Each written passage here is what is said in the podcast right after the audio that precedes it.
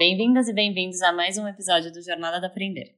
Eu sou a Marcela Quintela, CEO da EJ, e hoje eu vou entrevistar o Marcelo Ganzella. O Marcelo é professor e coordenador do curso de licenciatura em letras do Instituto Singularidades.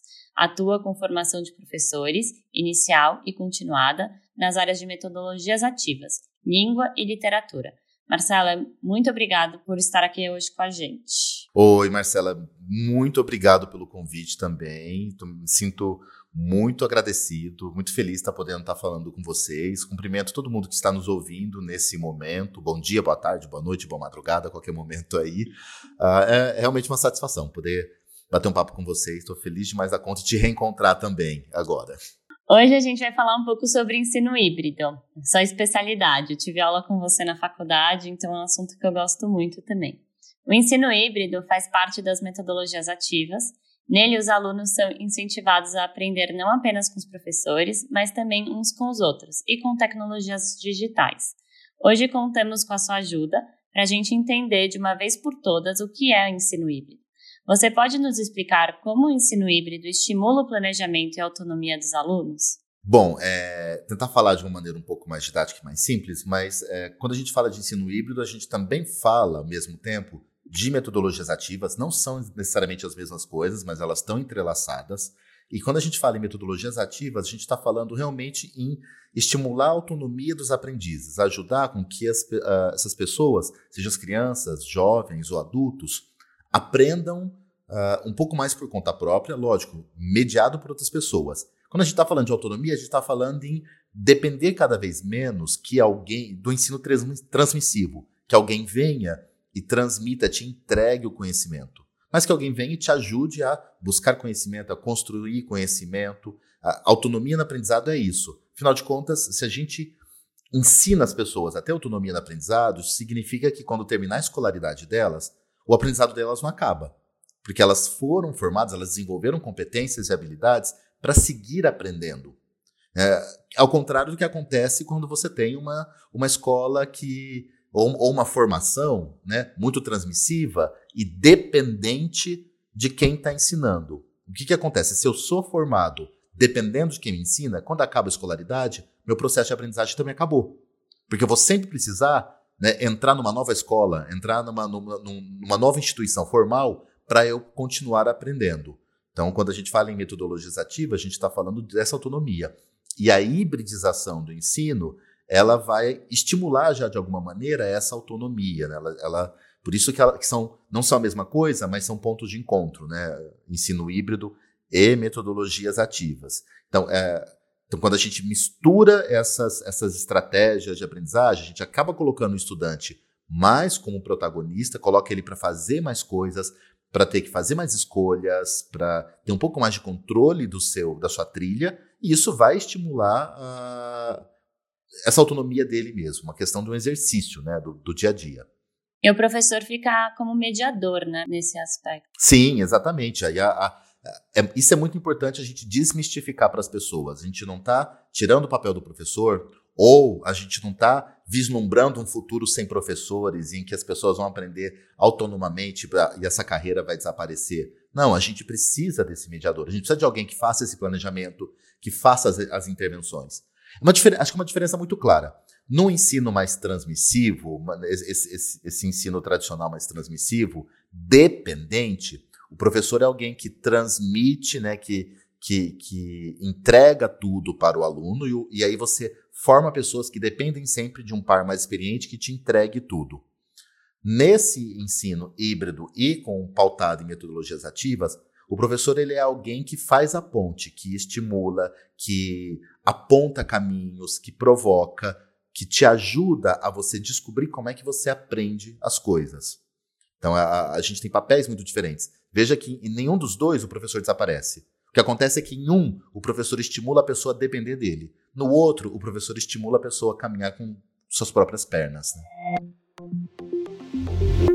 Agora que a gente falou um pouco sobre essa metodologia e como impacta o engajamento do aluno, transformando ele mais autônomo de certa forma, você pode nos falar sobre os benefícios dela para a aprendizagem ao longo da vida? Eu vou retomar uh, exatamente até o que eu falei e, e, seguir um pouco a partir dali. Posso até parecer um pouco repetitivo para os ouvintes, mas acho que é muito importante para a gente, de novo, desmistificar essa ideia. É, quanto mais eu estimulo uh, essa hibridização uh, e, e as metodologias ativas, mais eu formo pessoas que vão poder fazer suas próprias escolhas, formo pessoas que vão descobrir como é que elas aprendem e elas vão ser um pouco mais a, a, a, autoras das suas trilhas de aprendizagem. Uh, imagine, vou, vou, tentar fazer uma alegoria aqui, Marcela, para os nossos ouvintes, eles entenderem um pouco melhor.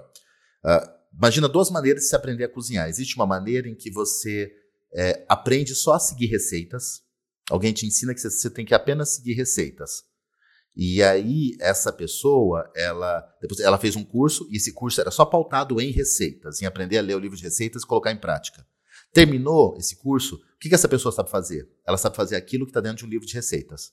E ela só vai saber cozinhar outras coisas se ela tiver o livro de receitas. Então, se ela olha um dia à noite para a geladeira dela, pensando no jantar, e tem três ingredientes para uma receita e faltam dois, ela vai precisar ir ao mercado para comprar ou ela vai entrar num, num, dilema que ela não sabe o que fazer. Se eu formo alguém para aprender a combinar os sabores, a entender um pouco uh, as potências de cada alimento, o que se pode fazer com cada uma delas, estimulando a criatividade, a criação, se eu formo um cozinheiro ou ensino alguém a cozinhar dessa maneira, uh, essa pessoa, quando ela abre a geladeira, ela não vai ficar pensando, meu Deus, livro de receitas, qual receita eu sigo? Ela olha para os ingredientes e ela consegue encontrar uma solução para o que, o que eu vou jantar hoje? Hum, eu tenho isso, isso, isso. Talvez se eu combinar isso aqui com aquilo ali, eu possa inventar tal coisa, cozinho não sei o quê, e sai a refeição dela. Então, uma diferença muito grande, né? De alguém que vai, vai depender sempre do livro de receitas ou alguém que vai conseguir olhar para o que tem na, na, diante de, na sua frente e encontrar uma solução.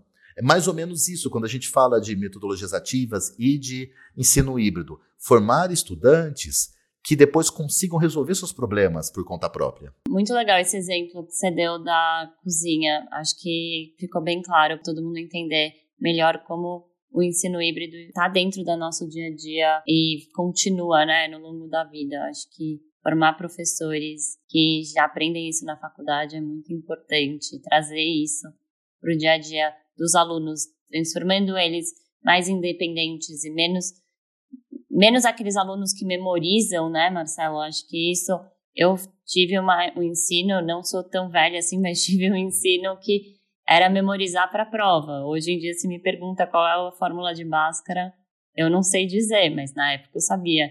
Então, acho que transformar os alunos é, fazendo parte do, da sua aprendizagem é muito importante.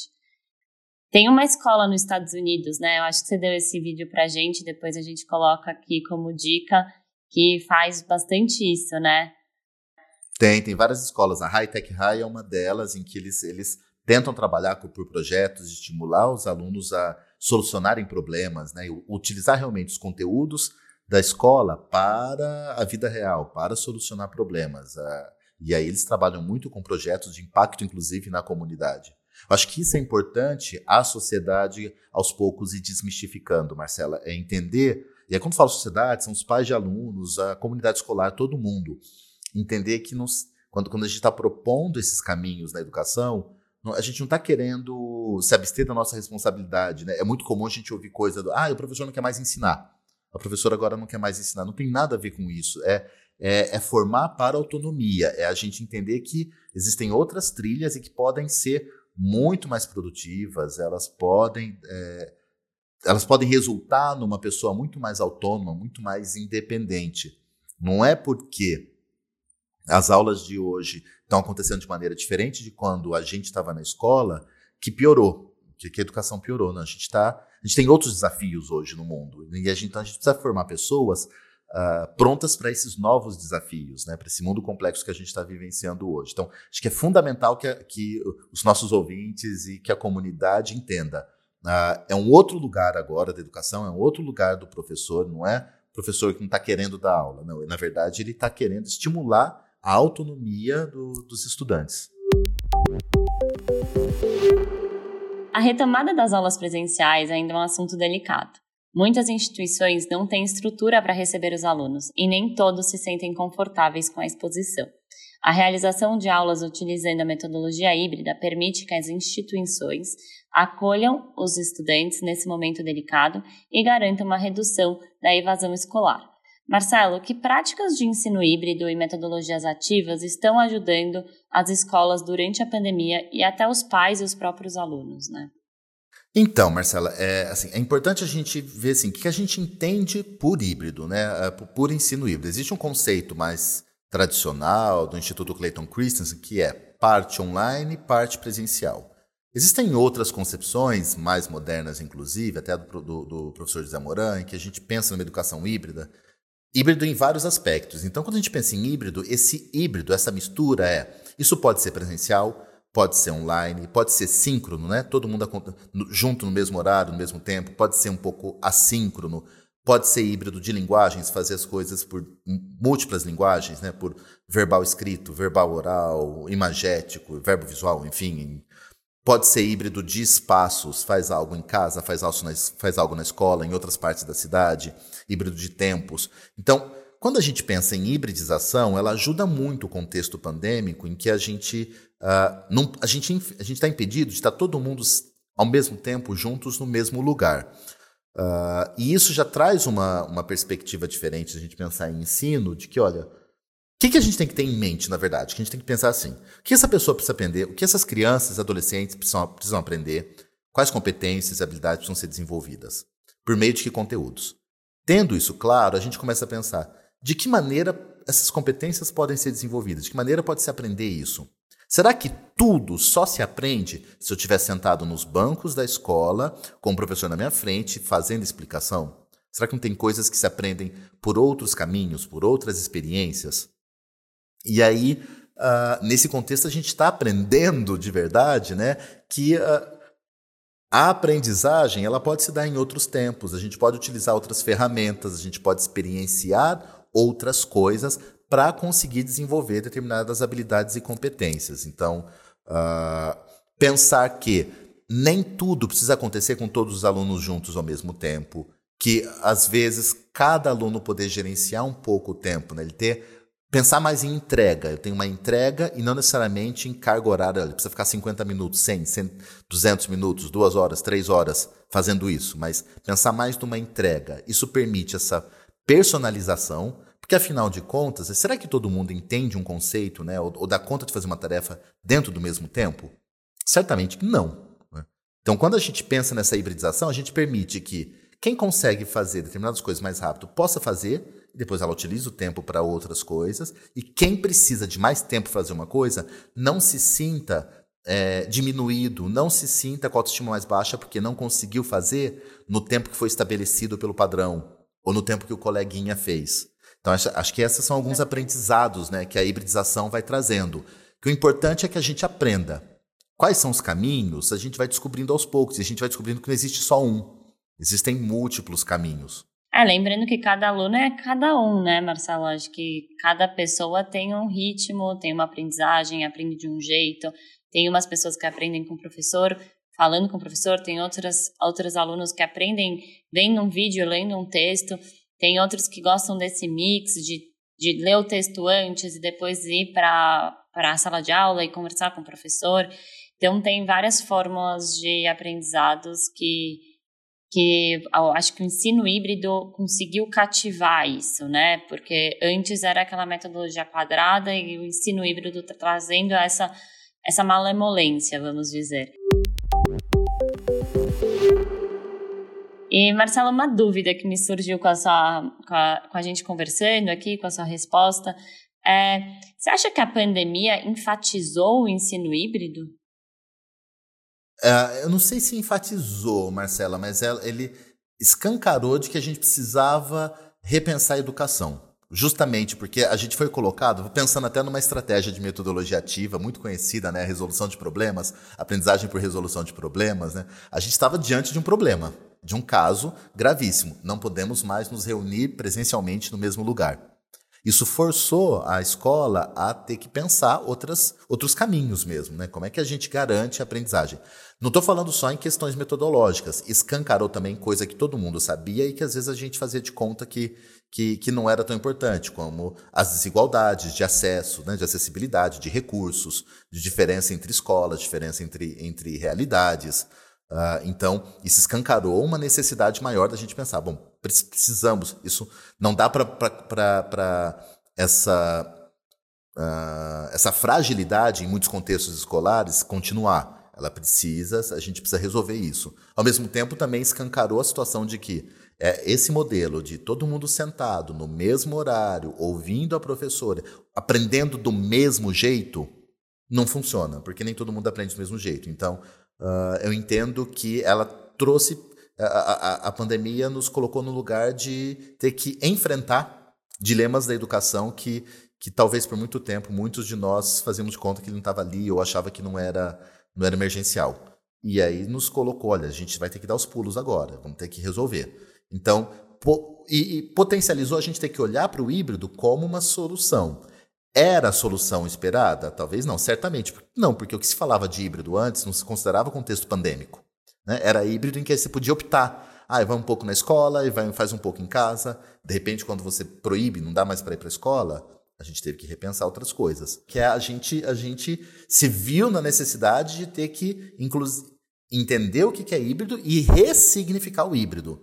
Porque todos os livros que foram publicados pré-pandemia e nos tempos uh, uh, antes da pandemia não atendem, não têm as soluções para o que a gente está vivendo agora.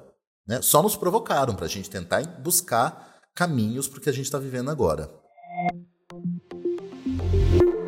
Outra pergunta que eu estou tendo agora conversando também é sobre a tecnologia, né?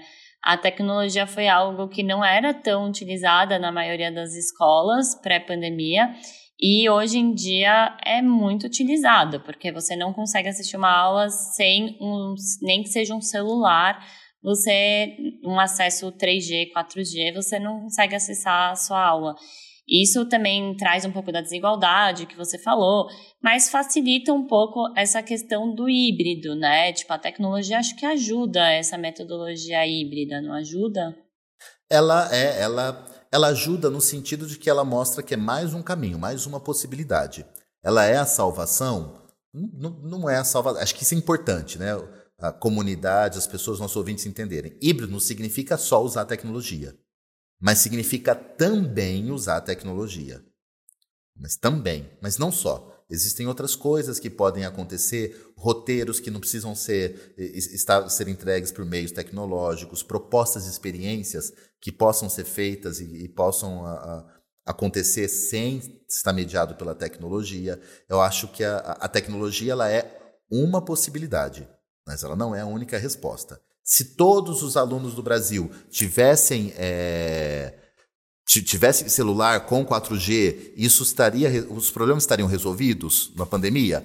Não, a gente teria problemas ainda metodológicos para se pensar sobre e ajudaria um pouco. O que eu estou querendo dizer é, a tecnologia, ela, ela vai, ela nos ajuda talvez até a página 4, mas para a gente completar, terminar o, o artigo é de 10 páginas, tem outras coisas que precisam ser entendidas. E o híbrido não se encerra só na tecnologia, mas é lógico que ele ajuda bastante.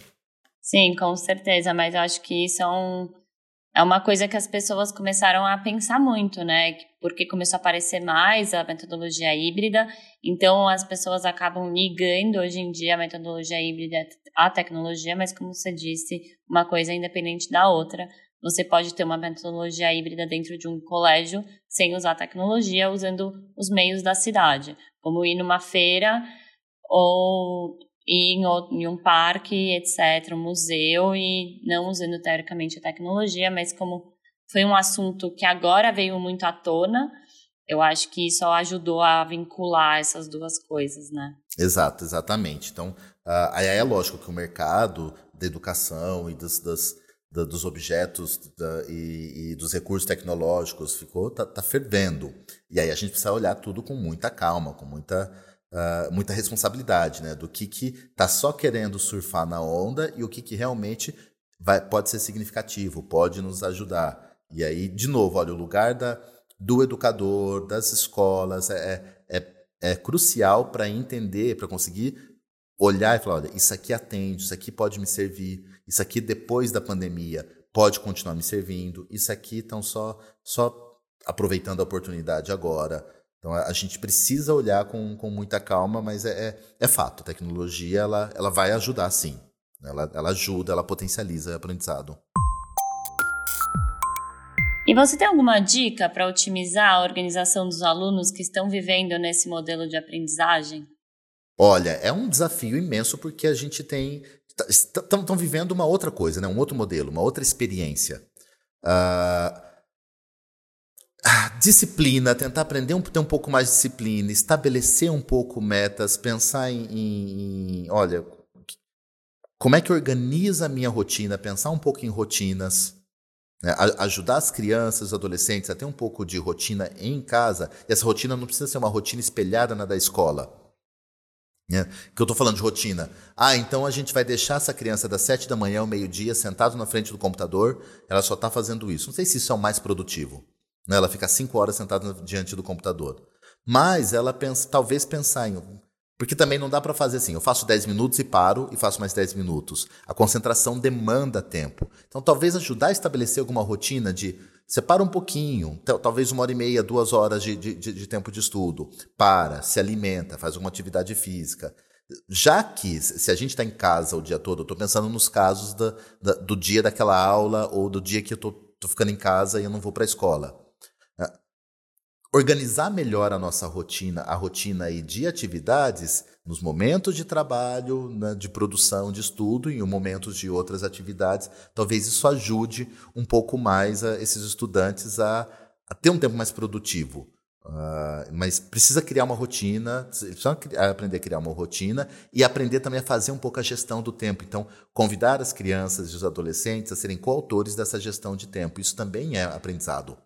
É, bom, vamos lá. Hoje vocês têm, a gente tem isso de foco, tem essas coisas para entregar. Que, que, que você acha? Como é que poderia ser interessante? O que a gente pode fazer? Vamos fazer um pouco, depois para, se alimenta, brinca, volta, faz um pouco e eles ajudarem a desenhar junto, para não uh, estimula a autonomia dessas pessoas também. Então, o que, que eu posso trazer como dica? Tentar pensar em criar rotinas, rotinas que não sejam maçantes, que não sejam assim exaustivas, que você vai ficar tempo demais só no computador, mas que você pense em, olha, o que, que eu consegui fazer hoje, o que eu consegui entregar.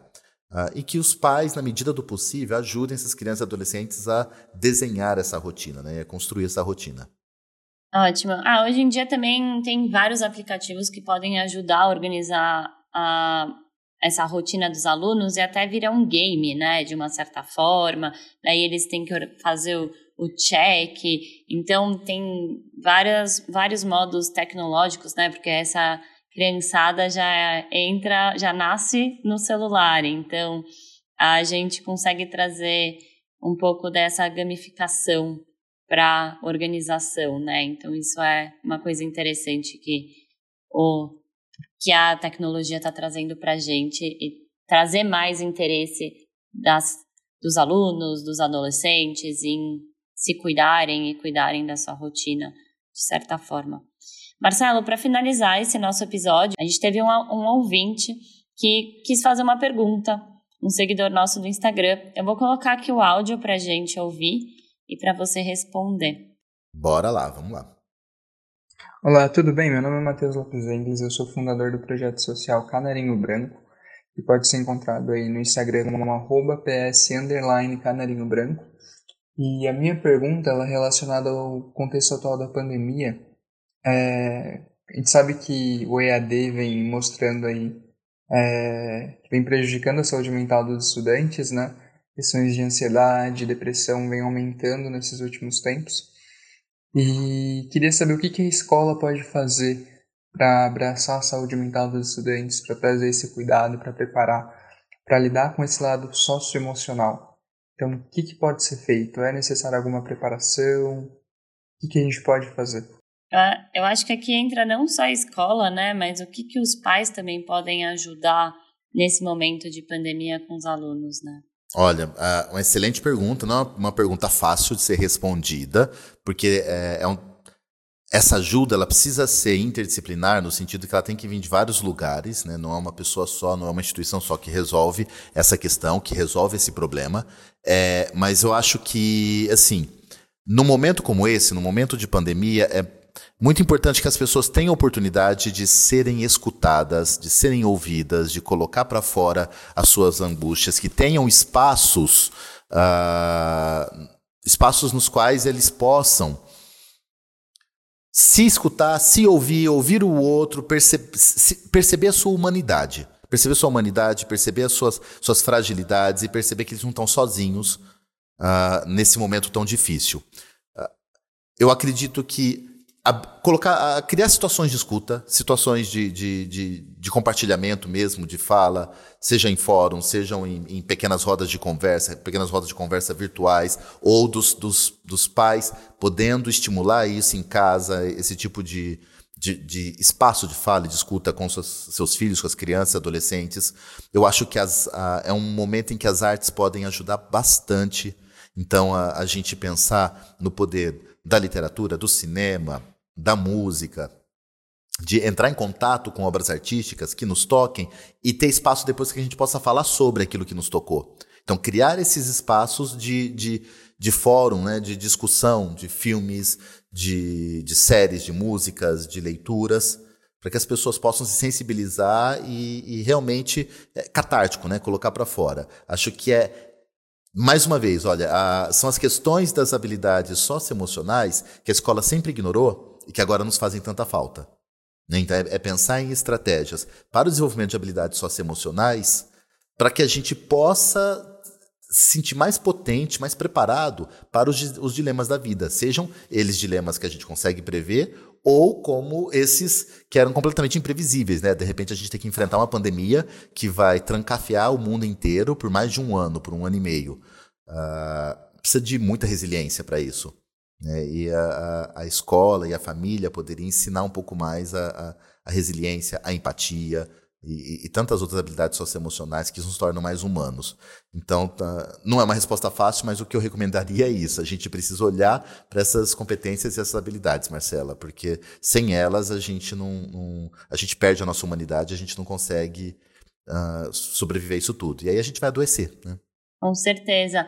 Acho que uma coisa importante também que a gente conversa muito é muita questão da multiculturalidade dentro da sala de aula, né? Trazer um pouco da vida do aluno de, dentro de casa para a sala de aula, para causar o interesse, mostrar que o que ele aprende no dia a dia, o cotidiano, faz parte também da sala de aula. Então, é, aproveitar esse momento e fazer juntar família com o aluno, dar como lição de casa fazer um bolo, aproveitar que a festa junina está chegando, um bolo de milho, onde vai aprender medidas, onde depois tem que fazer um vídeo ou tirar uma foto.